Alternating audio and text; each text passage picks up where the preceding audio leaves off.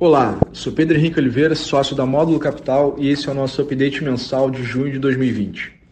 No mês, o fundo Módulo 1 FICFI apresentou rentabilidade de 10,3% versus 8,8% do Ibovespa e 0,3% do IPCA mais o yield de uma B5+. No semestre, o fundo rendeu menos 10,7%, comparado a menos 17,8% do Ibovespa. O aumento da liquidez provida pelos bancos centrais, bem como a expectativa de vacina para a Covid e a reabertura das economias de diversos países foram os fatores que mais impulsionaram os mercados em junho e nos últimos meses. Do outro lado, o mercado tem estado bastante atento à possibilidade de uma eventual segunda onda da Covid-19, assim como com a conturbada relação entre Estados Unidos e China e as eleições americanas.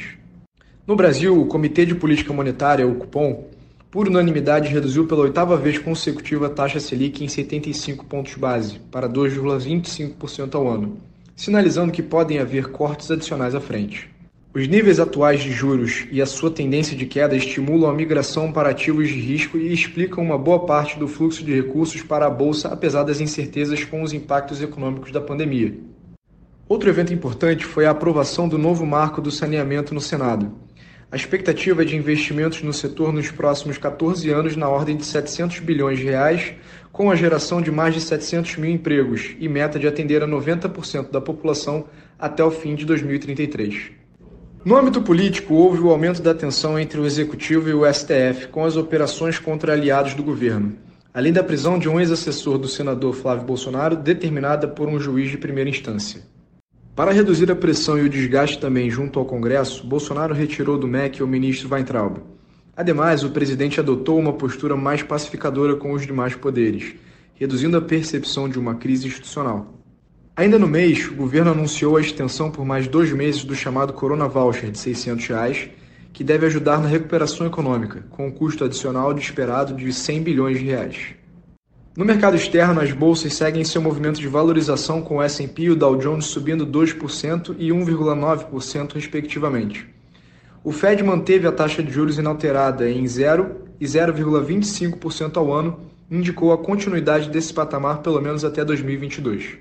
A evolução das pesquisas de vacina para a Covid tem animado os investidores juntamente à confirmação da manutenção do acordo comercial fase 1 entre Estados Unidos e a China, apesar dos constantes atritos entre ambos. A disseminação da Covid em alguns estados americanos vem sendo motivo de preocupação, principalmente na Califórnia, Texas, Flórida e Carolina do Norte. Como resultado, a Apple anunciou o fechamento de algumas lojas desses estados e a Disney postergou a reabertura de seus parques na Califórnia para meados de julho. Sobre o portfólio, diante de um cenário de muitas incertezas no que tange recuperação econômica, optamos por manter um percentual maior dos recursos em ativos de alta qualidade líderes inquestionáveis com ROIC elevado e crescimento potencial, que hoje representam 32% do portfólio. Outros 15% estão alocados em empresas estáveis, com receita garantida por contratos de longo prazo. Adicionalmente, temos 18% investidos em empresas produtoras de commodities e, portanto, com receita correlacionada com o desempenho da economia norte-americana e chinesa. Finalmente, 28% da carteira está alocado em investimentos menores, com maior retorno e risco potencial, carregamos 9% de caixa, além de um hedge de índice.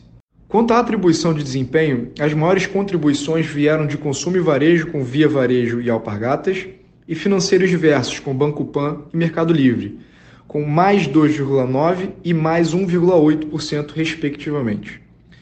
No mês não houve qualquer setor detrator, e sobre movimentações, em junho não tivemos nenhuma relevante. Bom, esse foi o nosso update mensal. Qualquer dúvida, por favor, entre em contato conosco. Um abraço e bons investimentos.